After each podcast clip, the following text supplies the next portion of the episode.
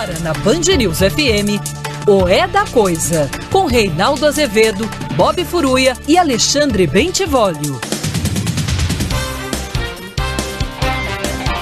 Boa noite, são 18 horas no horário de Brasília. Começa agora para todo o Brasil mais uma edição de O É da Coisa. E se as coisas se assemelham confusas, vem para cá que a gente desconfunde ou mostra que são mais atrapalhadas ainda do que parecem. Milhões de pessoas acompanham o programa pelo Dial, mas você pode fazê-lo também pelas redes sociais, sempre Rádio Band News FM ou no aplicativo Band Rádios. Perdeu todo dia na minha página na internet, no wall www.reinaldoazevedo.com.br. Você encontra lá o programa e também na nossa página na rádio. Boa noite, Bob Furuia. Boa noite, Vólio Bene. Boa noite. Boa noite.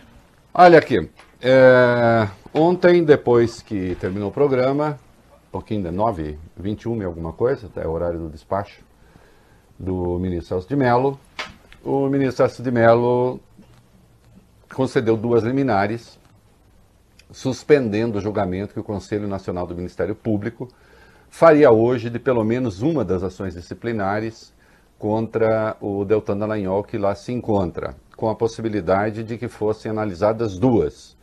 A primeira delas na pauta, movida pela senadora Cátia Abreu, do PSD do Tocantins, e a outra pelo senador Renan Calheiros, do MDB de Alagoas. É, são, elas têm naturezas um pouco distintas, se vocês entrarem na, no despacho do ministro, sempre é necessário, porque a gente aqui no limite da rádio e do tempo, a gente explica o que está ao alcance, o que facilita o entendimento, mas nada dispensa uh, que você, eh, ouvinte, você internauta, você vá depois buscar a fonte. Sempre. Eh, eu pretendo funcionar aqui, nós pretendemos atuar aqui, o programa pretende atuar como uma espécie de um guia, né? nós somos o seu Virgílio, Vólio Bene, para você andar no círculo do inferno, nos círculos do inferno de braços dados com o Dante. Momento cultural. Agora, nada, você tem que ir lá é, verificar a coisa de perto é, se você quiser saber mais. Né? Aqui nós vamos pontuando coisas para você entender. Né? É, então, é, é preciso que você, se necessário, quiser se aprofundar, vá ler os despachos do ministro, ainda que o Celso de Mello seja uma pessoa um pouco caudalosa é, e consiga escrever em 50 páginas o que poderia fazer em meia. Né? É, mas essa é uma certa tradição do direito brasileiro que também precisa ser rompida. A grandiloquência oca, que não serve para nada. É, se há alguém que preza os valores da cultura, da tradição, etc., sou eu. Né? Agora, quando isso é relevante, quando o exemplo instrui, quando o exemplo esclarece, quando o exemplo vem à guisa apenas, vem a esteira apenas de verborragia oca, não precisa gastar 50 páginas, o que pode dizer em meia, sobretudo quando aquilo que se diz não tem fundamento, como é o caso do despacho dos dois do ministro. É, a Cátia Abreu pediu uma ação disciplinar contra o Dallagnol, pedindo que ele fosse afastado, é, em razão daquela decisão do senhor Deltan Dallagnol, que resolveu pegar uma multa da Petrobras de 2,5 bilhões, que seria devida nos Estados Unidos, cujo pagamento foi transferido para o Brasil, e por conta própria, sem que haja, sem que houvesse e não há prescrição legal, ele resolveu usar metade daquilo para criar uma fundação de direito privado, com 1 bilhão 250 milhões, e reservar a outra metade para eventuais ações contra a Petrobras, ressarcimento de, de, de é, acionistas minoritários, etc. Um acordo esdrúxulo que ele fechou com autoridades americanas, sem ter poder para isso. E esse acordo foi homologado pela juíza Gabriela Hart, que é lá da 13ª Vara Federal de Curitiba, aquela que era do Sérgio Moro. A juíza Gabriela Hart, só para memória, é aquela que condenou o Lula no caso do sítio de Atibaia, com uma sentença que copiou pelo menos 40 páginas de uma outra sentença do Moro. A cópia é tal que ela chama na sentença, o, ela está julgando o caso do sítio, ela chamou de apartamento e ela cita duas testemunhas contra o Lula, o José Delmar e o Léo Pinheiro. O José Delmar e o Léo Pinheiro são a mesma pessoa. O TRF4 diz que não tem a menor importância isso, que não, não tem importância, é coisa normal isso. Num sinal de que ela nem conhecia direito o que ela estava julgando, com a devida vênia é, é, meritíssima. É, muito bem. Uh, esse acordo foi homologado, um acordo esdrúxulo, ilegal, tanto é que a PGR recorreu contra a decisão e o próprio Supremo suspendeu o acordo. Né? A senadora Cátia Abreu então entrou com recurso no Conselho Nacional do Ministério Público, pedindo afastamento de Deltan Dallagnol, dizendo que esse tipo de ação dele é uma ação temerária. E é. Isso está lá faz tempo, ele teve amplo direito de defesa, entregou a defesa que conseguiu entregar. Né? A outra ação, uma, uma Dallagnol recorreu ao Supremo. Na verdade, ele entrou com várias ações no Supremo e tinha em razão de outros comportamentos inadequados, né? E ele recorreu ao Supremo também dizendo que já não, a, a, a, por enquanto aquela punição está suspensa, porque ele também entendeu que há prescrição. Então houve três liminares num dia só em favor de Deltan Dallagnol. Atenção, a Lava Jato não como quebrou à toa. Foi sempre com a conivência de ministros do Supremo. Não de todos, obviamente. Mas de uma parcela considerável. Sempre. Né? um lavajatista que está lá, de quatro costados, agora é o Luiz Fux, junto com o Intercept Brasil, em que o Doutor Dallagnol se encontra com o Fux e diz, Fux é nosso, né? Isso, é, aliás, o Faquinho, Faquinho é nosso. E depois, no caso do Fux, ele fala que teve um encontro com o Fux, só, só corrigindo. Ele teve um encontro com o Faquinho e disse, Faquinho é nosso, ahá, uhul. Ahá, uhul. Aí ele teve um encontro com o Fux e esse foi o furo que nós demos aqui. Aí ele relata o encontro com o Fux que ele teve, ele relata para o próprio Sérgio Moro e diz que, como bom carioca, só faltou tomar um café, me chamar para tomar um café, haha, não sei o quê. E aí é, o, o, o, Sérgio Moro responde: In Fux we trust. Nós confiamos em Fux. Foi no dia vale 12 um, de junho de 2019. Isso, não. que vale por um faquinha nosso. É a mesma coisa. É, ministros do Supremo que estão no papo. Né? Ministros do Supremo que já não julgam mais. Ministros do Supremo que têm lado. Que se alinham com uma tese. Que é tudo aquilo que um juiz não pode fazer.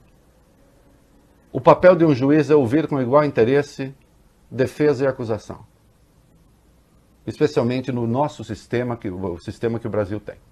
Né? Bom, ele recorreu ao Supremo, levou a liminar do Luiz Fux, então não pode levar em conta as advertências, que já houve prescrição. E no caso do Celso de Mello, nos dois casos ele alegou que ele teve obstruído seu direito de defesa. Aqui é preciso ir às liminares e ao caso para saber que isso não é verdade. Né? O Celso de Mello achou que é, né? Como sabe todo o Conselho Nacional do Ministério Público, o Deltan Dallagnol teve amplo direito de defesa, mas ele apontou uma coisa que se chama em direito bis in idem, isto é, duas vezes, a tradução literal é duas vezes no mesmo, alguém ser julgado ou ser processado por duas vezes pela mesma questão. Não é verdade, porque ele nunca tinha sofrido uma ação de sanção no Conselho Nacional do Ministério Público. Nunca. Por essas coisas. Foi a primeira vez. Seria a primeira vez justamente a pedido da senadora Cátia Abreu e do Renan Calheiros. Mas aí o ministro Celso de Mello viu então é, ataque ao devido processo legal, como ele chamou. Deltan Dallagnol, imaginem, teria sido impedido de se defender. Esse rapaz que dá tanto direito de defesa para todo mundo, esse rapaz que não condena ninguém, esse rapaz que não sai por aí satanizando pessoas, demonizando pessoas, alegou que ele não teve o direito de se defender. Eu diria, considero a argumentação falsa. O ministro condescendeu com ela, lamento. Agora, e vou dizer aqui com todas as letras, o Celso de Mello, ele não fez, ele não deu dois despachos, duas liminares, para responder aqueles casos que estavam lá. Celso de Mello atravessou o samba.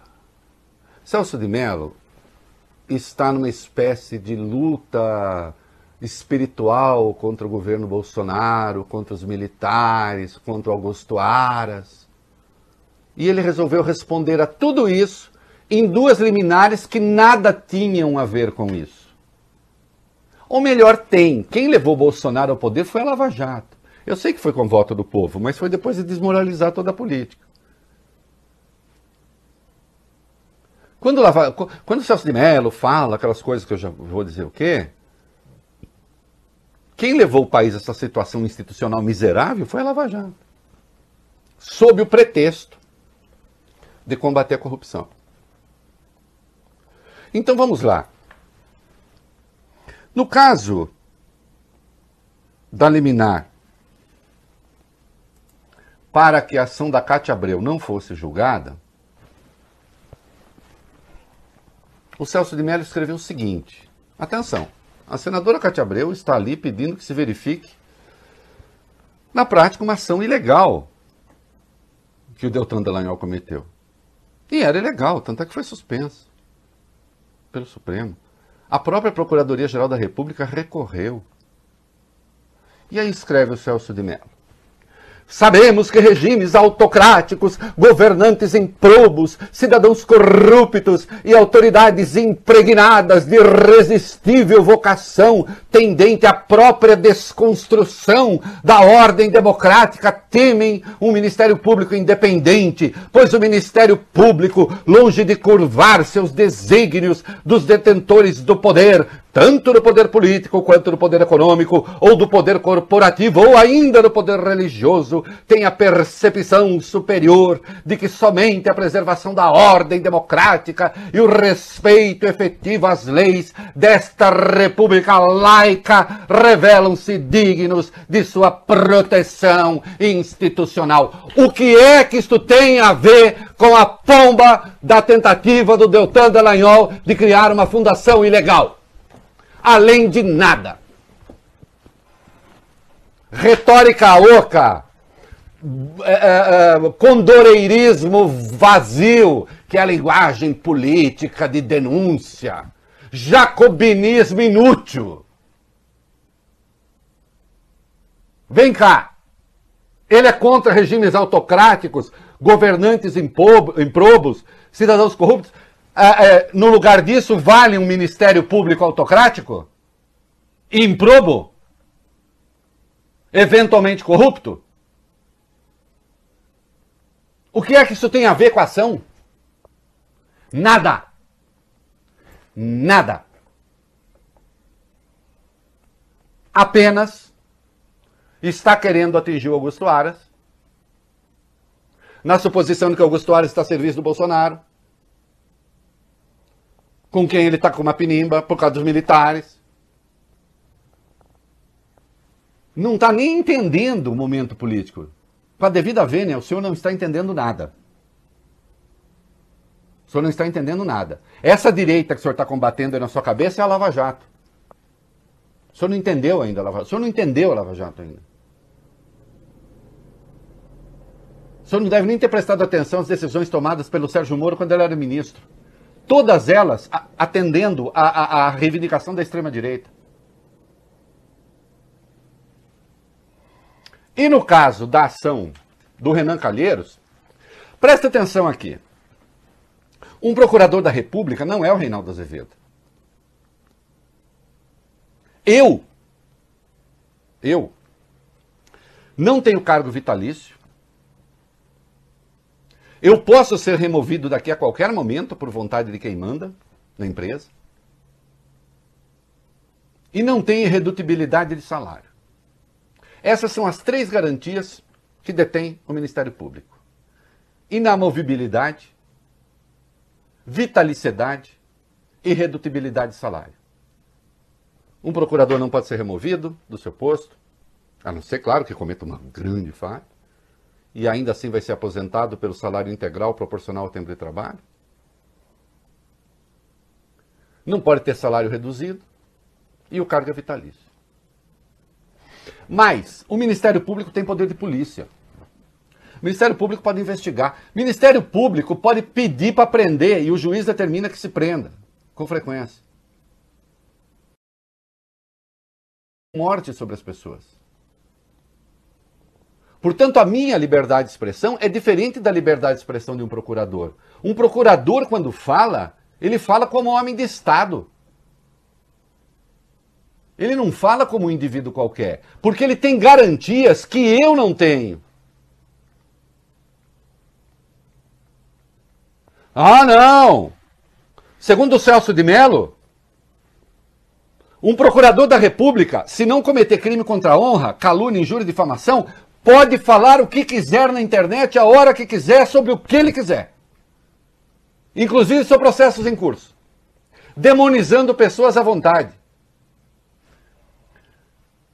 Porque no caso da ação que envolve o senador Renan Calheiros, além de falar que ele não teve direito de defesa, que também tem o bis in idem duas vezes, né, que, que a meu ver é cascata,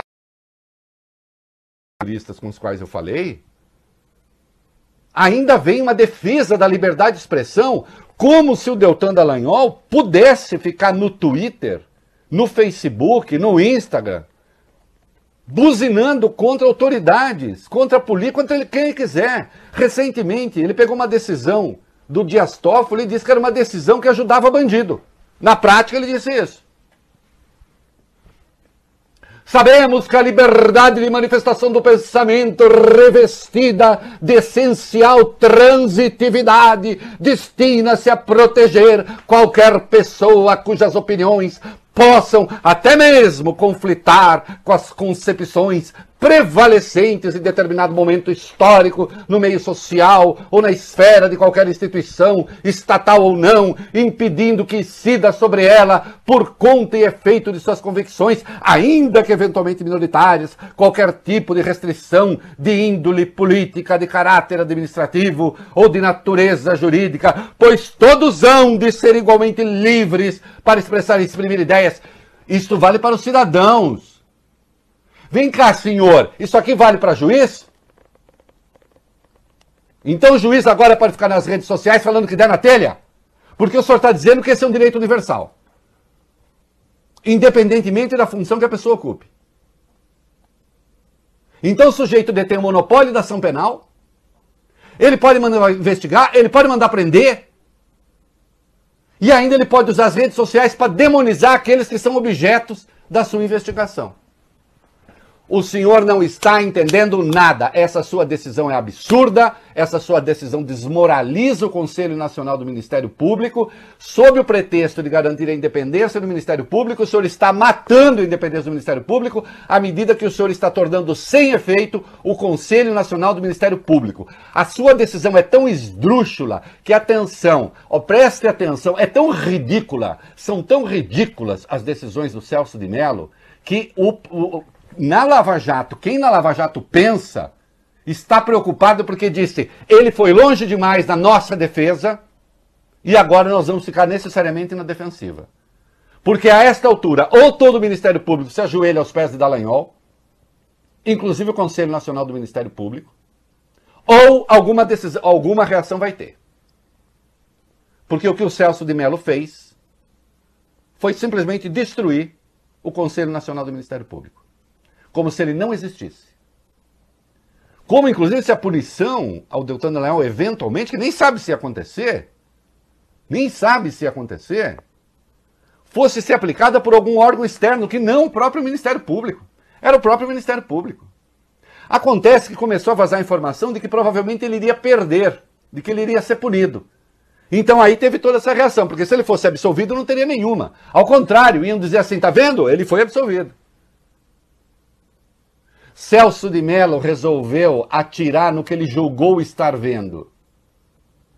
Não foram duas liminares para resolver o problema, para responder ao problema. Foram duas liminares para tentar responder a um momento político. Como se não fosse justamente a Lava Jato a ter nos trazido até aqui. E foi inclusive a eleger Bolsonaro. E agora eles estão, na verdade, se esforçando para eleger outro. Duas liminares vergonhosas que não fazem jus à condição de decano do Supremo. Já elogiei votos do Celso de Mello? Já, mas eu não tenho problema com pessoas, queridos. Pessoa certa eu elogio, pessoa erra eu critico. E eu estou falando aqui, eu sei que eu sou ouvido por juristas, eu sei que eu sou ouvido por advogados, eu sei que eu sou ouvido por um monte de gente desta área, por procuradores, promotores, etc. As decisões do Celso de Mello estão lá públicas. em essência, no mérito técnico, são injustificadas, injustificadas, e no que há de argumentação retórica, tentativa de embasar teoricamente as decisões, são uma falácia argumentativa. Porque se a liberdade de expressão, o princípio da liberdade de expressão, dá a procurador e a juiz o direito de sair por aí fazendo literalmente execução extrajudicial de reputações, então a vaca já foi pro brejo. Lamento que assim seja. E mais, ministro, para dizer o que o senhor disse, não precisa de 40 páginas. Faça em meia lauda. E para com essa mania de escrever coisas e ficar grifando e botando negrito e botando itálico, como se nós, do lado de cá, fôssemos idiotas e não estivéssemos percebendo a grandeza do seu raciocínio. Isso para mim equivale a botar aspa com a mãozinha, sabe? Que eu tenho vontade de cortar os dedinhos de quem faz isso. Ah, agora eu vou grifar aqui, porque senão o idiota que está lendo não entende. Agora eu vou botar em caixa alta, senão a pessoa não entende. Agora eu vou botar em negrito, senão a pessoa não entende. Não, dá para entender perfeitamente. Perfeitamente.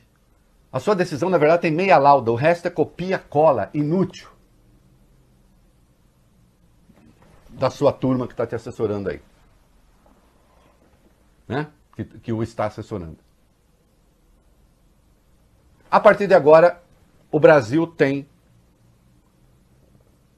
um presidente da República e tem o Deltan Dallagnol. O presidente da República está submetido a algum controle, o Deltan Dallagnol a nenhum. Pode ser assim? Responda você. Ah, e o que, que nós temos de desdobramentos aí? Em cumprimento à decisão do ministro Celso de Mello, Reinaldo, os conselheiros Luiz Fernando Bandeira de Mello Filho e Otávio Luiz Rodrigues Júnior pediram que os dois processos administrativos disciplinares contra o procurador Deltan Dallagnol fossem retirados da pauta da sessão do Conselho Nacional do Ministério Público. Rodrigues Júnior, que é relator de um deles, alertou para possíveis prescrições de penalidades após o Supremo suspender os casos. Segundo ele, caso isso ocorra, é importante deixar claro que a responsabilidade não terá sido desse Conselho. Ah, sim, vai prescrever. Já prescreveu, prescreve mês que vem.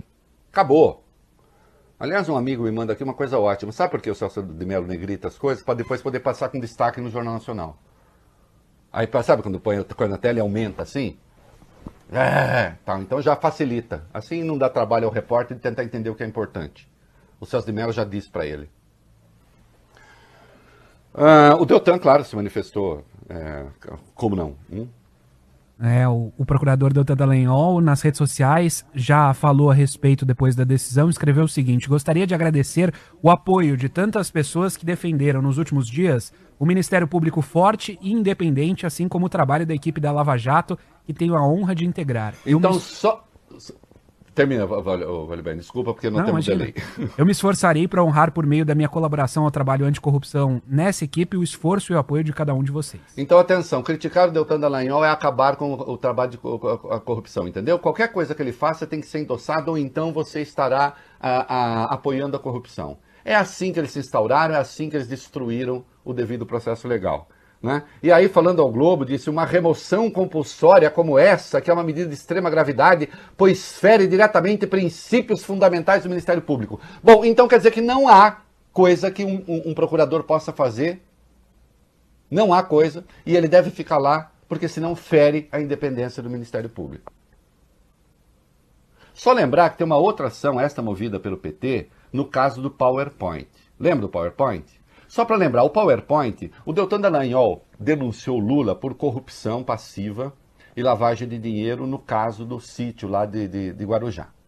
E na denúncia estava que aquele sítio era fruto de um contrato da OAS, de contratos da OAS com a Petrobras. Como eles não tinham prova disso, e depois o, Celso, o, o, o juiz Moro admite, ex-juiz, admite, então juiz, que não havia prova, o que, que ele faz? Ele faz o tal do PowerPoint, que nada tem a ver com a denúncia. Apartamento uma das Guarujá, maiores né? aberrações, uma das maiores patifarias da história do Ministério Público. Reinaldo. Aliás, as conversas da Vaza Jato deixaram claro que ele estava planejando aquilo. Ele avisa praticamente o Sérgio Moro que ele vai fazer aquilo e é incentivado pelo Sérgio Moro a fazê-lo. Isso também vai ser julgado. certamente vai ter uma ação do Deltan Dallagnol Supremo dizendo que ele estava exercendo apenas a liberdade de expressão. Né? Na liberdade de expressão, eu posso fazer um PowerPoint e acusar o cara de chefe de uma quadrilha, sem ter prova nenhuma, como não tinha prova na denúncia que ele apresentou. Parabéns, Celso de Mello, está ajudando a enterrar o Brasil. Reinaldo. Oi. É apartamento, né, do Guarujá? Acho que você falou sítio. Eu falei sítio do Guarujá? Não, apartamento do Guarujá. O sítio é de Atibaia. Eu tô parecendo a juíza Gabriela Hart. É, o Aras pediu respeito ao Conselho Nacional do Ministério Público.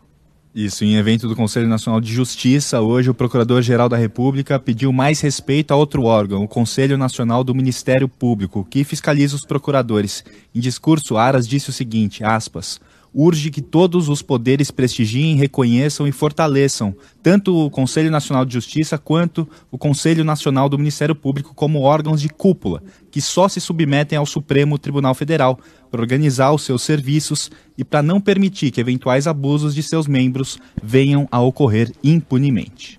Obviamente, porque dessa maneira como ficou, a atenção não existe mais Conselho Nacional do Ministério Público. Basta recorrer ao Supremo, tendo lá um despachante da Lava Jato, pronto né? Acabou. Não tem mais conselho. Inexiste. O curioso é que o Celso de Mello fala, fez o que fez em nome da independência do Ministério Público. Em nome da independência do Ministério Público, ele destrói a independência do Conselho Nacional do Ministério Público. Subordinando a vontade de um ministro do Supremo. A sua decisão vai além do ridículo.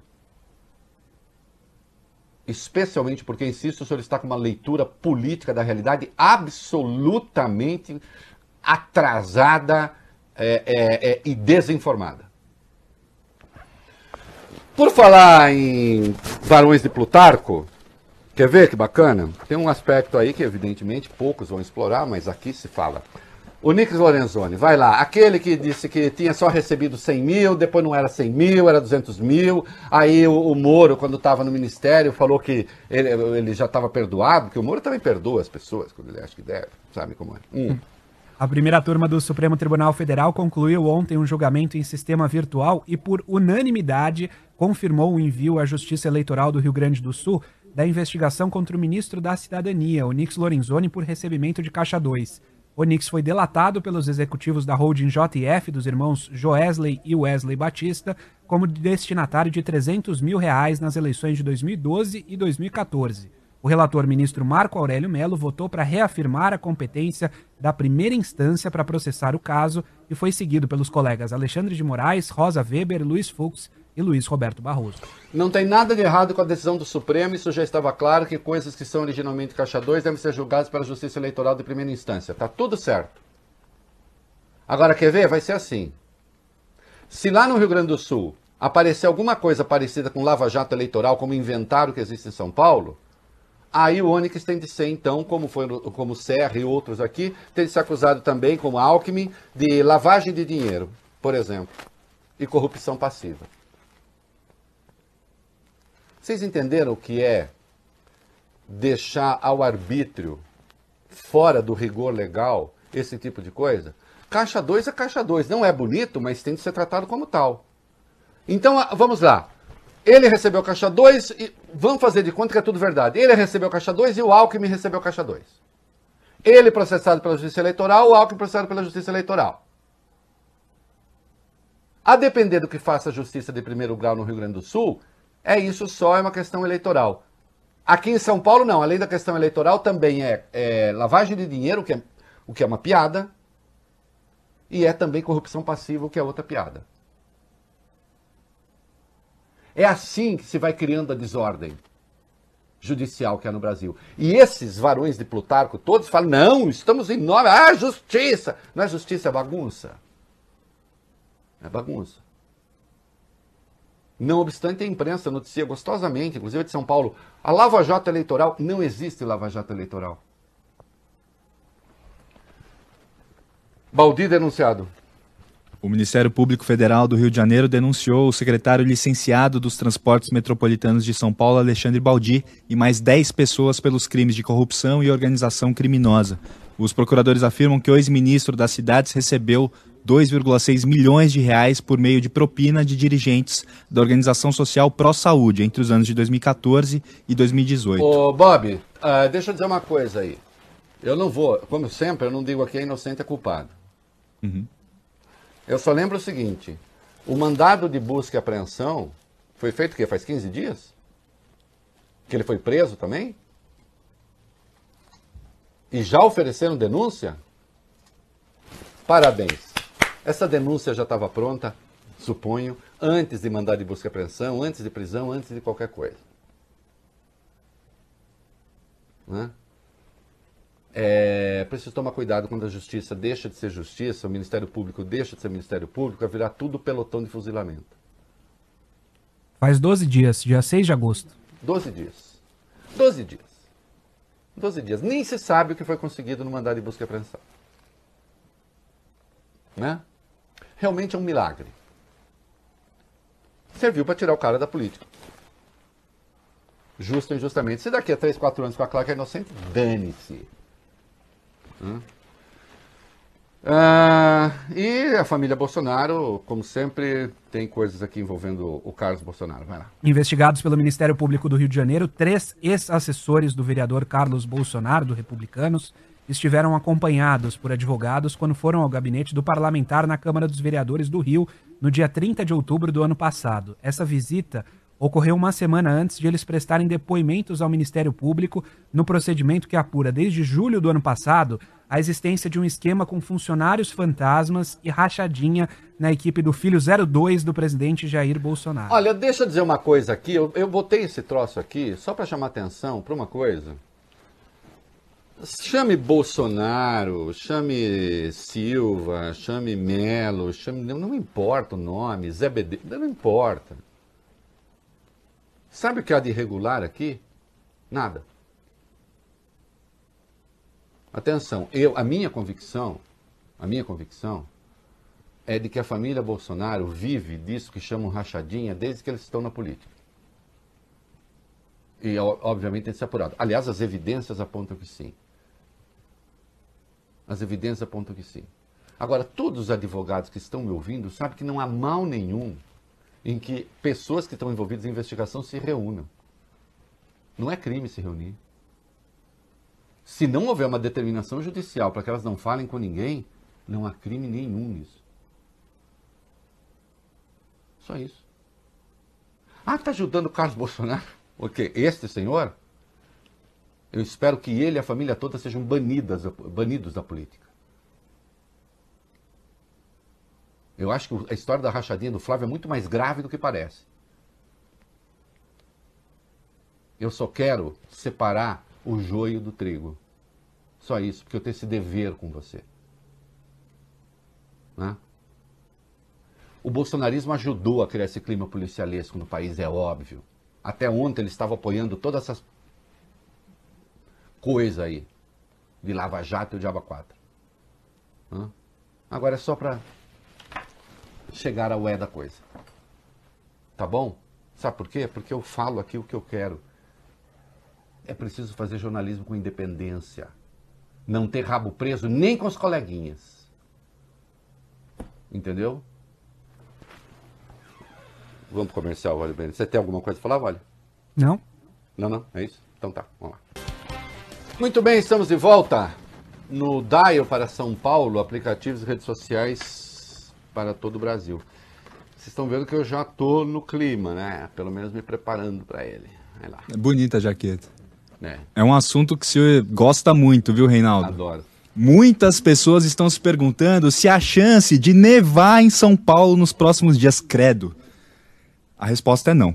Segundo informações da Climatemp e da Metsul Meteorologia, apesar da massa de ar frio de origem polar muito intensa que avança praticamente por metade do território brasileiro e grande parte da América do Sul, nessa semana, com expectativa de que essa onda de frio seja a mais forte do ano, a possibilidade de negar fica restrito apenas à região sul do país. Eu vou ler um trechinho do que informou a Metsul. O fenômeno não seria inédito em São Paulo, afinal, os paulistas já viram neve. Campos do Jordão registrou neve em, 1892, 1897, 1928 e 1947. Só que dessa vez não vai nevar. Olha, é, é, eu fico feliz porque é, tem, tem todo um mito sobre o frio, né? De que o frio é, o frio é poético, o frio deixa as almas mais aquecidas, assim o frio gera poesias de amor, né? Mas eu toda referência que eu tenho sobre frio não é boa, não é boa, nem um pouco, né? E o Vale Bem, acho que você esqueceu da música que a gente tinha combinado, mas não tem problema, agora já passou. É... Então... não entrou. Eu tinha pedido uma música, mas agora deixa. É, então é o seguinte, não vai nevar, tá? É, aulas, Covas, vamos lá.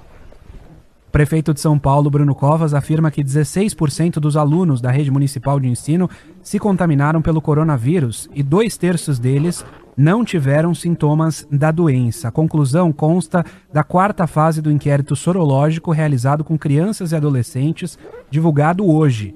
Por esse motivo, Covas descartou a volta às aulas presenciais na capital paulista, mesmo que apenas parcial no mês que vem. A gente separou o que ele disse em entrevista coletiva mais cedo. A retomada das aulas nesse momento significaria ampliação do número de casos, ampliação em consequência do número de internações e do número de óbitos aqui na cidade de São Paulo.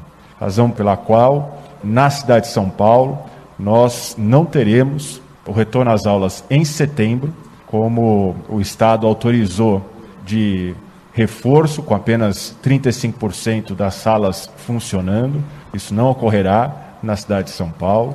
Ainda temos o horizonte de outubro, porque agora eh, nós teremos outros inquéritos sorológicos com as crianças da rede estadual e da rede privada.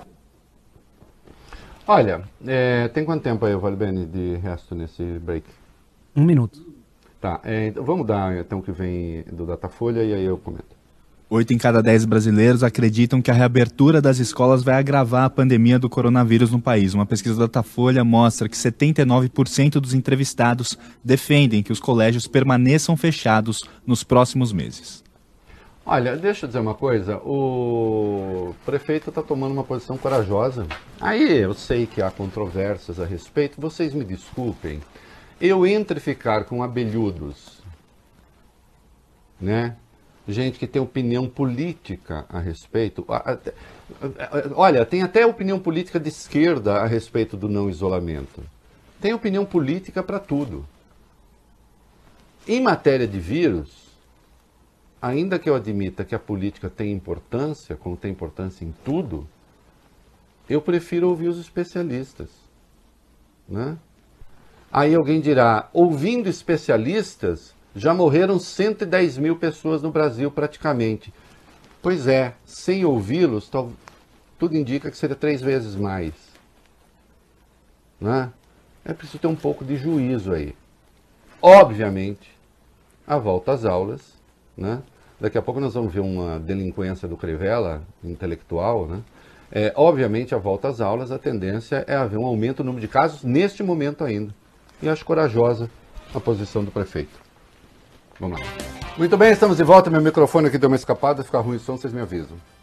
É, bom, vamos lá falar da tragédia brasileira, também a tragédia moral. Vai lá. O homem suspeito de estuprar e engravidar a própria sobrinha, uma menina de 10 anos de idade, foi preso hoje de madrugada na cidade de Betim, em Minas Gerais. A informação foi divulgada inicialmente pelo governador do Espírito Santo, Renato Casagrande, nas redes sociais. De acordo com o delegado responsável pelo caso, Ícaro Borges Nascimento, o homem de 33 anos confessou informalmente o crime. Ele chegou ao Departamento Médico Legal de Vitória no início da tarde e, na sequência, foi ouvido pelos investigadores. O suspeito deve ser indiciado pelos crimes de estupro de vulnerável e ameaça. Ele tem passagem criminal por tráfico de drogas e esteve preso entre 2011 e 2018. Segundo a Polícia Civil, o homem não resistiu à prisão, foi localizado em Minas após um trabalho de inteligência, estava na casa de parentes. Bom, menos mal, né? É, aqueles delinquentes morais, intelectuais e religiosos que foram protestar à porta do hospital, né, curiosamente eles não foram, não fizeram uma manifestação pedindo a prisão do estuprador. É que é, são pessoas muito, são pessoas eh, muito dedicadas a salvar vidas, não é mesmo? Vamos lá, e quando precisa falar alguma bobagem, sempre tem uma autoridade religiosa para falar, né? Pois não, vamos lá. O presidente da Conferência Nacional dos Bispos do Brasil, Reinaldo, a CNBB, Dom Valmor Oliveira de Azevedo, publicou uma mensagem nas redes sociais criticando o aborto. Ele classificou o ato legal e que foi autorizado pela Justiça como um crime hediondo. Aspas para Dom Valmor. Lamentável presenciar aqueles que representam a lei e o Estado com a missão de defender a vida decidirem pela morte de uma criança de apenas cinco meses, cuja mãe é uma menina de 10 anos. Dois crimes hediondos a violência sexual é terrível, mas a violência do aborto não se justifica diante de todos os recursos existentes e colocados à disposição para garantir a vida das duas crianças. As omissões, o silêncio e as vozes que se, se levantam a favor de tamanha violência exigem uma profunda reflexão sobre a concepção de ser humano. É verdade, inclusive sobre a sua. Todos conhecem minha posição em relação ao aborto, eu não mudei, mas eu nunca ataquei a legislação vigente no Brasil. Que pune aborto, o Código Penal, no caso. Né, que permite o aborto, que tira, a, a, a, que é, é, não criminaliza o aborto no caso de estupro e de risco de morte da mãe. No caso de estupro de uma mulher de qualquer idade, Aqui nós estamos falando de estupro de uma criança. É, o senhor bispo trabalha com uma concepção da Igreja Católica e de certas denominações cristãs de que a mulher nada mais é do que uma espécie de mala de Deus. Hein, Reinaldo? Não entendi. É uma mala. A barriga, o, o ventre da mulher é uma mala onde Deus deposita sua sementinha ainda que a sementinha divina tenha sido depositada lá em razão da violência de um vagabundo de 33 anos estuprando uma menina de 10, menina essa que foi estuprada desde os 6. Eu me pergunto se a sua concepção de ser humano com a devida vênia realmente é uma concepção tão larga, tão aberta e tão complexa que abarque esta violência e responda a esta violência. Este Deus que vê o útero feminino como uma mala em que Deus, em que ele põe lá a sua semente, esse é o seu Deus, que não é um Deus necessariamente generoso. Eu sou católico, mas a Igreja Católica praticou coisas horrendas ao longo da história. E eu não vou justificar as coisas horrendas que ela praticou. Nem o Papa, aliás, que pediu perdão já mais de uma vez. O senhor deveria ter ficado longe desse debate. Aliás, dava para ter entrado no debate sem justificar essa patifaria que foi feita.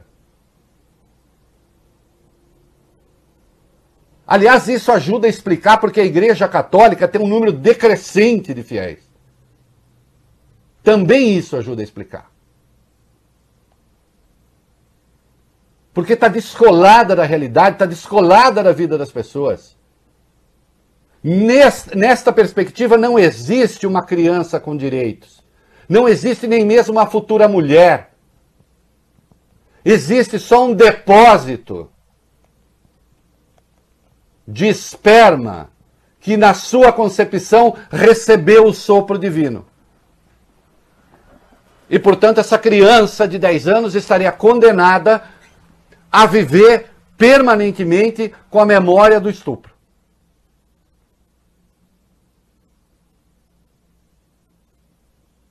O senhor não vai estar salvando duas vidas. Uma dessas vidas, que já é uma vida muito complicada, e será para sempre, o senhor está querendo desgraçá-la.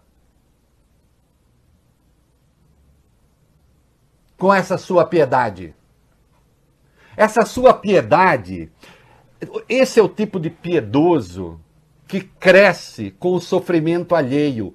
Eu tenho nojo desse tipo de piedade. Eu tenho nojo da piedade que precisa do sofrimento do outro para que possa ser exercida. E não, eu não sou favorável à discriminação do aborto em qualquer caso.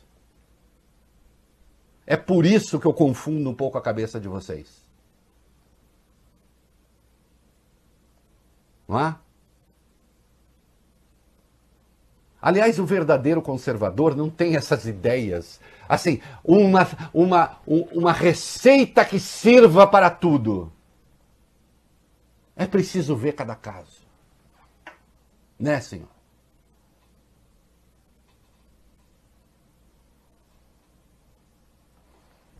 O aborto foi discriminado na Itália, onde está o enclave papal. Num sinal de que essa pregação de vocês ela é, é, veja, ela não consegue nem atingir outro nível de razoabilidade na esfera da razão. Quando mais, quando é esta abordagem absolutamente racional. Absolutamente racional. Isso não é defesa da vida, meu querido bispo. Isso daí é só uma posição preguiçosa. Se eu for lá olhar no manual e disser a igreja é contra o aborto, então eu sou contra. Sem olhar para o que está em curso. E sem olhar para os crimes que foram cometidos. Por falar em crime, vamos lá. O YouTube encerrou a conta da militante de extrema-direita Sara Fernanda Giromini, conhecida nas redes sociais como Sarah Winter, a rede social diz ter tomado a decisão por violação dos termos de uso. O perfil de Sarah no Instagram também foi removido ou excluído hoje. Lembrando que a Justiça do Espírito Santo determinou ontem que o Twitter, o Facebook e também o YouTube retirassem do ar em até 24 horas todas as publicações que continham é, informações sobre essa menina de 10 anos. Aliás, me espanta que essa moça ainda tivesse. Eis aí. Veja como as redes sociais demoram. Só agora o YouTube cortou a conta dela? Mas ela já jogou, ela já jogou fogos de artifício no Supremo. Ela, já, ela disse que ia perseguir um ministro do Supremo, que ia, ia, ia, ia a, a, dar um jeito de instrumentalizar a empregada do ministro para que a empregada do ministro fizesse sei lá o que com o ministro. E ela mantinha a conta no YouTube ainda? Quais são os critérios que vossas senhorias têm sobre crime? É, nós pulamos a 12 aí, vamos falar do MP, Bob Frui. Vamos, Reinaldo. A Promotoria da Infância e da Juventude de São Mateus, Espírito Santo, decidiu investigar se pessoas ligadas a grupos políticos foram até a casa da família para pressionar a avó da menina a não autorizar o aborto. O Ministério Público também vai, investi vai investigar áudios de conversas de pessoas que estariam pressionando a família da criança a não interromper a gravidez, Reinaldo. É, existe essa conversa de que houve esse tipo de abordagem é preciso verificar. E mais, o nome dessa menina vazou de dentro do hospital universitário, é quase certo. Né? Porque, inclusive, se sabia em que hospital ia ser feito o procedimento. Precisa ver quem cometeu o crime aí. Com isso, o bispo não está preocupado.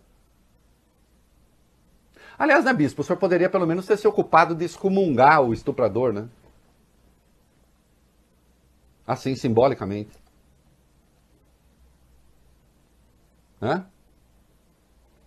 Condenar aqueles que não deixaram essa menina em paz. Juristas pedem a volta. Aliás, eu pedi ontem. E eu estava certo, claro, as juristas pedindo agora a volta da Sarah Winter para a prisão. Vamos lá. Esses juristas pediram ao Supremo Tribunal Federal que revogue a concessão de prisão domiciliar a ativista bolsonarista Sara Giromini que ela volte a ser detida. A ação foi enviada à Procuradoria da República no Distrito Federal e se baseia na recente divulgação feita por Sara de dados pessoais da menina de 10 anos. Bom, não tem jeito. É, essa, essa senhora já teve é, a sua. Ela teve, ela teve a prisão já decretada, foi revogada, e agora ela comete crimes novos existem fundadas razões para que ela volte para a cadeia. E eu espero que isso aconteça. Vivamente. Vamos comercial, vale bem? Muito bem, é, vocês já receberam os números novos para a gente dar daqui a pouco da Covid, né? Sim. Tá, daqui a pouco a gente tá. Vamos falar de Anvisa e vacina. Vamos, Reinaldo. A Agência Nacional de Vigilância Sanitária autorizou os testes clínicos de mais uma vacina contra o coronavírus aqui no Brasil, dessa vez do grupo Johnson Johnson. É a quarta vacina a obter autorização para testes no país. Cerca de 7 mil pessoas com idade mínima de 18 anos devem participar do processo. Elas serão selecionadas em sete estados: Bahia, Minas Gerais, Paraná, Rio de Janeiro, Rio Grande do Norte, Rio Grande do Sul e São Paulo. Ao todo, a empresa pretende testar 60 mil pessoas na chamada fase 3, a última, e que avalia a segurança e eficácia do produto. Bom, já falei aqui, outro dia até o governador Dória tratou do assunto. Parece que essas vacinas todas vão estar prontas quase ao mesmo tempo aí. Depois vai ter que ter uma coordenação nacional, espero que haja, para que se faça a coisa certa. Tem todas as vacinas funcionando, fazer para o região, enfim, para ver, né, para evitar também que as pessoas fiquem tomando overdose de vacina. Seria a primeira vez na história. Né? É, tem os números novos aí do, do, da Covid?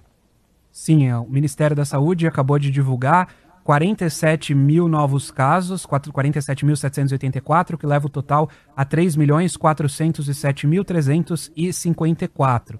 Já o número de mortes aumentou 1.352, chegando a 109.888. Que eu me lembro é um dos maiores números, aí deve estar entre os cinco maiores números de mortos em 24 horas e ah, também disputando o recorde do número de novos casos. A gente vê que a doença ainda, quando se considera o país como um todo, está em plena expansão. Né? Mas para muita gente isso não tem a menor importância. Né? Estamos aí, vamos lá. Dá tempo ainda de tratar dos dois assuntos que estão aí? Sim. Ou de um deles, pelo menos? Uhum. Então vamos lá. Covid e terras indígenas. O pl... Vá lá, Bob. O plano de instalação de barreiras sanitárias nas aldeias, apresentado pelo governo federal, deixou de fora 70% das terras indígenas. É o que mostra um documento produzido pelo grupo de trabalho liderado pela ministra Damares Alves, da Mulher, obtido pelo jornal o Globo. Nele, apenas 163 das 537 terras indígenas, excluindo as que possuem povos isolados, aparecem como beneficiadas pelas medidas determinadas pelo Supremo Tribunal Federal para conter o avanço da Covid-19 entre esses povos. Tem duas, dois problemas aí. Primeiro, que a gente vê a devastação que certamente isso está provocando nas terras indígenas, e segundo, o desrespeito, o descumprimento é, da determinação do Supremo. E isso, como consequência, evidentemente, a, transforma a reputação do Brasil lá fora num, né, naquilo que. Aliás, uma reputação justa, né? De um país que está tendo um comportamento absolutamente detestável, execrável, né, no caso da política federal, no combate à doença. É... Dá tempo aí dele falar do imposto? Escola? Rapidamente. A reforma tributária do ministro da Economia, Paulo Guedes, pode aumentar de 6% a 10,5% a mensalidade de escolas, também de universidades, se aprovada. O dado é de um estudo realizado pelo Fórum das Entidades Representativas do Ensino Superior Particular. Parabéns, Paulo Guedes. É, liberal como esse nunca houve antes na história deste país. É isso aí. Muito bem, estamos de volta. Meninos, fiquem atentos ao bloco 3 aí que eu vou fazer aqui um. É, tudo dentro do mesmo bloco, mas com um realinhamento de números.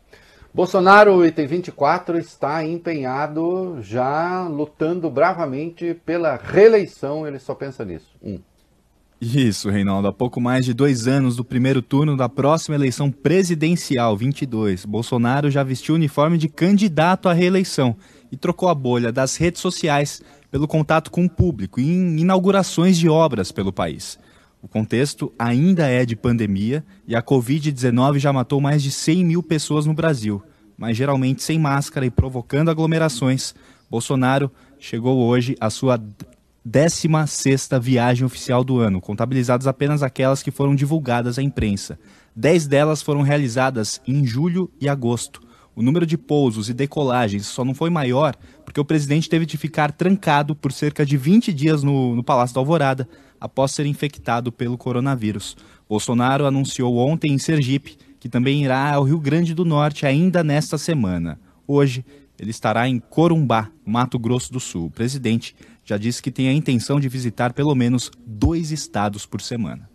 Exatamente, está em plena campanha, é, aproveitando aí a popularidade do, da Covid-19, é, por causa do, do, do, auxílio emergencial, né, aproveitando que a esquerda está pisando nos aços extraída, é, e pronto, ele já está até pensando em eleição e já está se articulando. É, eu lembro que eu participei de um programa, falaram, imagina, Bolsonaro jamais vai se meter na eleição da Prefeitura do Rio, será que não? Item 16.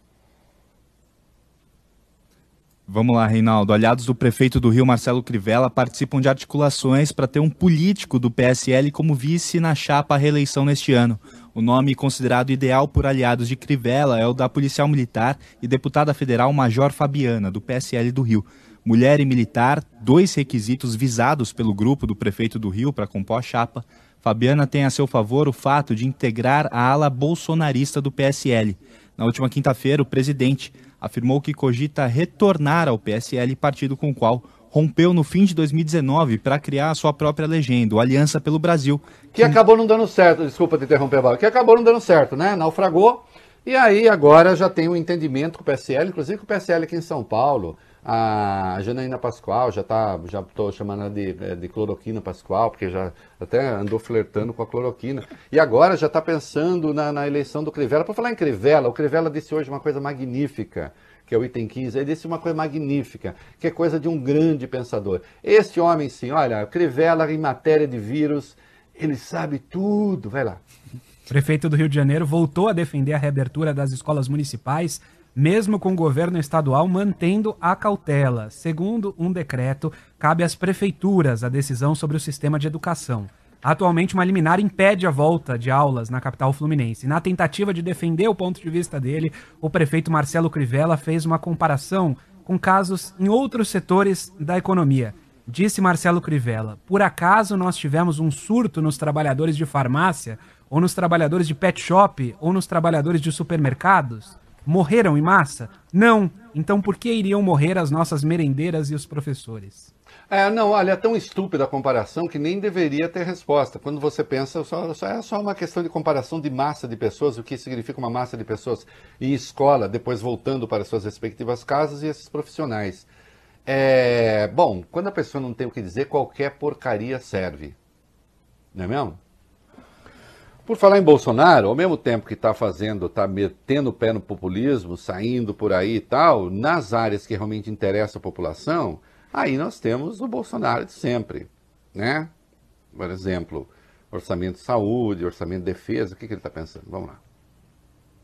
Mesmo com a, o Bolsonaro ou o orçamento em si, Reinaldo? O orçamento, né? Mesmo com a pandemia. Isso, mesmo com a pandemia do coronavírus, o governo prevê cortar o orçamento do Ministério da Saúde para 2021.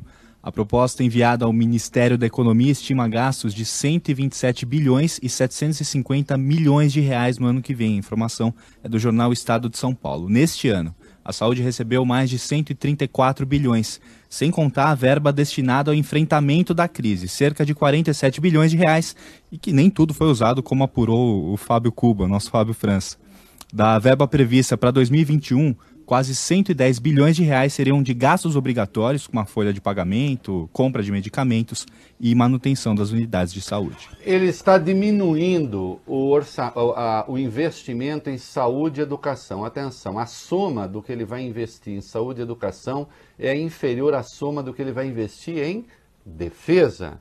Em compensação, o orçamento da defesa, ah, esse está uma maravilha. Como a gente sabe, o Brasil correndo o risco de ser invadido por Argentina, Paraguai, Uruguai, né, Bolívia, então é preciso investir muito em defesa. Né? Afinal de contas, a gente tem um governo semi-militar. Vamos lá, Orçamento de Defesa 21. O Ministério da Defesa divulgou uma nota negando que o orçamento da pasta no ano que vem vai ser maior do que o do MEC, o Ministério da Educação. Para só um pouquinho. Ninguém disse isso. Não neguem. Não neguem o que ninguém disse. Estão tentando enganar quem? É claro que o orçamento de saúde é o maior do país, o segundo é da educação. O que se disse, só que o senhor está considerando custeio aí. Está se falando de investimento. O que, que é? Vocês vão começar a enganar as pessoas agora sim, na cara dura mesmo, bater carteira. Bater a carteira da informação. Vai, siga.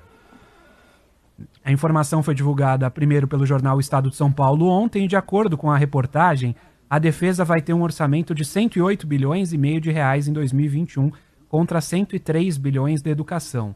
O ministério afirma que a matéria está equivocada e não corresponde à verdade. Nessa a no... questão é, esses números eu não vi, a questão é o que vai de investimento. É aí que está o Buziles. E o investimento em defesa está maior, aliás, já foi maior ano passado. Né? Que é um governo militar. Está gerando quantos empregos? Olha a saúde do brasileiro como está boa, a educação como está boa. Não é isso?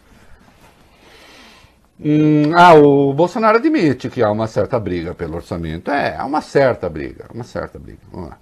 Isso, ele reconheceu hoje, Reinaldo, que há uma briga enorme em torno do orçamento e disse que cada vez mais diminui o montante.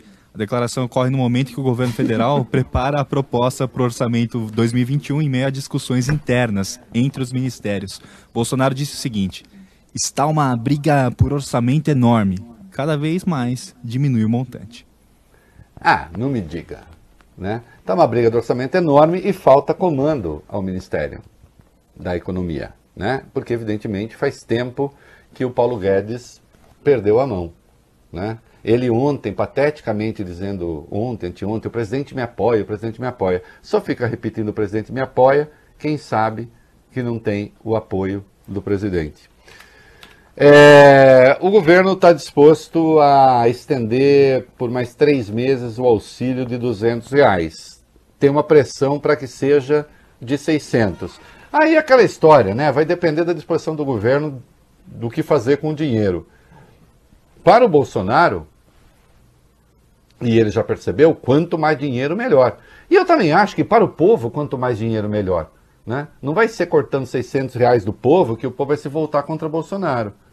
É preciso que, é preciso que os adversários do Bolsonaro aprendam a disputar o coração da população também. O que, que a gente tem sobre o auxílio de 600 reais? Líderes do Senado, Reinaldo, uh, discutem esse, essa prorrogação do benefício de 600 reais do auxílio emergencial. De acordo com o portal G1, a ideia é pagar mais uma parcela de 600 e pelo menos mais duas de 300 reais. Lembrando que a previsão é de que o benefício seja pago até o fim de agosto. É, e aí a disposição é, inicial do governo era de mais três parcelas de 200. E existe uma questão aí para a gente encerrar o bloco sobre tabelamento de juros, porque de fato, se você pega juros de cartão de crédito é mais de 300%, se você pega juros de cheque especial é mais de 100%, e aí eu acho esses valores injustificados. Agora, de qualquer modo, se fala em tabelar, a Constituição brasileira, aliás, é, prevê tabelamento de juros, que é uma excrescência, o Maia hoje falou contra o tabelamento rapidamente. Vamos lá. Isso, o presidente da Câmara afirmou hoje que é inviável regulamentar o tabelamento de juros do cartão de crédito e do cheque especial. Maia falou sobre o projeto que limita os juros dos produtos, aprovado no Senado no início deste mês. Aspas para o presidente da Câmara. Claro que, do ponto de vista político, talvez fosse mais fácil votar a matéria, mas eu sei que votar a matéria não vai resolver. Nós colocamos o tabelamento dos juros na Constituição e ele nunca foi regulamentado, porque é inviável regulamentar tab tabelamento de juros.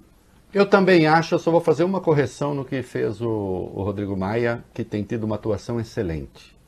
Rodrigo, deputado Rodrigo Maia, fale essas coisas em evento em, com entidades sindicais, a, a, Central Sindical, com a CUT, com a CGT, com a Força Sindical, é, com, com pessoal de comunidade. Só não faça esse tipo de colocação em evento com banqueiro. Porque aí distorce, inclusive, uma opinião que está correta. Isso aqui que eu estou falando é uma dica política. Vamos conversar. No DAI para São Paulo, aplicativos redes sociais para todo o Brasil. Quanto tempo tem esse break, Valibani? Dois minutos. Suspensão Hong Kong. Autoridades de Hong Kong anunciaram suspensão temporária da importação de frango de uma fábrica em Santa Catarina. É a mesma fábrica citada pela prefeitura de Shenzhen, na China, que na semana passada disse ter encontrado vestígios de coronavírus no produto brasileiro. A Associação Brasileira de Proteína Animal diz que ainda não foi notificada oficialmente sobre a decisão de Hong Kong e o Ministério da Agricultura ainda não se manifestou oficialmente também sobre esse caso. Temos precedentes, certo, Bob Temos, Reinaldo. Vale lembrar que na sexta-feira passada o governo das Filipinas anunciou a suspensão temporária da carne brasileira. Hoje, o Ministério da Agricultura informou que solicitou esclarecimentos às autoridades do país asiático. Disse que não há motivos para a suspensão do produto e que as Filipinas não notificaram oficialmente o Brasil da decisão. A pasta afirma ainda que a atitude do país foi desproporcional ao levar em consideração uma notícia veiculada pela imprensa chinesa apenas. O texto acrescenta que o Brasil pode apresentar uma queixa formal contra o país asiático na OMC, Organização Internacional do Comércio. O que eu noto é absoluta lentidão do Ministério das Relações Exteriores pra, pra, na reação. Simplesmente não temos Ministério das Relações Exteriores. Né? O nosso Ernesto Araújo está preocupado com outra coisa. Né? Muito pouco preocupado com as questões que diz respeito à economia brasileira. Né? E aí sim, isso sim é um processo de difamação de produtos brasileiros e, no entanto, a reação tarda. Dá tempo de falar desse essa 28 ou voltamos? Voltamos. Pode ser? Então tá, vamos lá. E o avanço fascistoide é, em certas áreas do governo é, começam a enfrentar alguma resistência, ao menos. Eu vou inverter aí, comecemos pela 30, a Carmen Lúcia, que baixou uma determinação. Vamos lá. A ministra do Supremo Tribunal Federal determinou hoje que o ministro da Justiça, André Mendonça, fornece imediatamente a cada um dos magistrados da corte uma cópia do dossiê dos antifascistas. O gabinete de Carmen recebeu uma cópia do material ontem. A elaboração do relatório pela Secretaria de Operações Integradas, a CEOP, será discutida amanhã pelo plenário do Supremo. Olha aqui, é, isto é absolutamente necessário. É, ficou evidente que você tem ali gente produzindo dossiê ao arrepio da lei. Isto é coisa de Estado policial. O Ministério da Justiça não existe para isso. E o que nós temos são pessoas pré-selecionadas para ser submetidas à investigação. As democracias investigam as pessoas quando há indícios de que elas cometeram crimes. As ditaduras e as tiranias investigam as pessoas que elas escolhem para saber se elas cometeram crimes. Vocês entenderam qual é exatamente a diferença? Ah, e o André Mendonça, item 29, andou se manifestando, Bob Furei. Isso, Reinaldo. Ele chegou a comparar o relatório da CEOP aos documentos produzidos durante a Copa do Mundo de 2014 e as Olimpíadas de 2016. Hoje, o responsável pela segurança desses dois eventos, delegado da Polícia Federal, Andrei Rodrigues, criticou a comparação. Ele classificou a produção da CEOP como desproporcional, desarrazoada e fora da lei. Não, vale a pena botar a fala dele, vamos lá. Aspas então para o delegado. Divirjo de qualquer paralelo que possa ser feito. Posso dizer categorica, categoricamente que a atividade de inteligência que a gente fez não guarda relação com isso, de monitorar pessoas por matizes ideológicas. Até hoje a gente não sabe se os black blocs eram de esquerda ou de direita. Nossos relatórios sempre tinham relação com algum crime investigado. E o de agora? Ser contra o fascismo não é crime. Fico espantado de ver o Ministério produzir um documento dessa natureza que não guarda relação nenhuma com a lei. Aplausos para ele. Conhecido com o que eu falei. Ah, sim, nós temos black blocs, não sei o que, estão marcando uma manifestação, então vamos ver. Sim, vamos ficar atentos. Agora, investigar pessoas previamente, ele está dizendo aqui: havia um indício de crime, nós íamos investigar. Agora, aqui não. Eu vou investigar um grupo de pessoas. Por quê? Ah, porque elas se disseram antifascistas. Mas ser antifascista é crime? Não ser antifascista é uma obrigação. Eu já disse que no artigo 1 ou artigo 11 da Constituição nós temos um manifesto antifascista. E para concluir, é, dá tempo da agendar 31? Dá, muito rapidamente. Então vamos lá. A gente vem falando sobre essa obsessão do presidente Jair Bolsonaro em relação ao setor de inteligência do governo, vem promovendo algumas mudanças na área, inclusive na ABIN e no Ministério da Justiça. E ontem o Diário Oficial da União traz a nomeação de 83 funcionários para a agência, 71 feitas pelo diretor Alexandre Ramagem e 12 feitas pelo adjunto Frank Oliveira. É, simplesmente ninguém sabe direito o que está acontecendo na BIM, aliás, ninguém sabe direito o que está acontecendo nos órgãos de informação. Naquela reunião do dia 22 de abril, o presidente Jair Bolsonaro disse que iria fazer uma reforma tal e ninguém está entendendo nada. O que se sabe, por exemplo, é que sim, a BIM gastou no período correspondente, o governo Bolsonaro, comparado com o governo Temer, 51,5% a mais, só com hospedagem, a troco de que isso dá mais quase 9 milhões de reais. Né? É isso aí, amanhã estamos de volta. Beijo, tchau. Você ouviu o É da Coisa na Band News FM.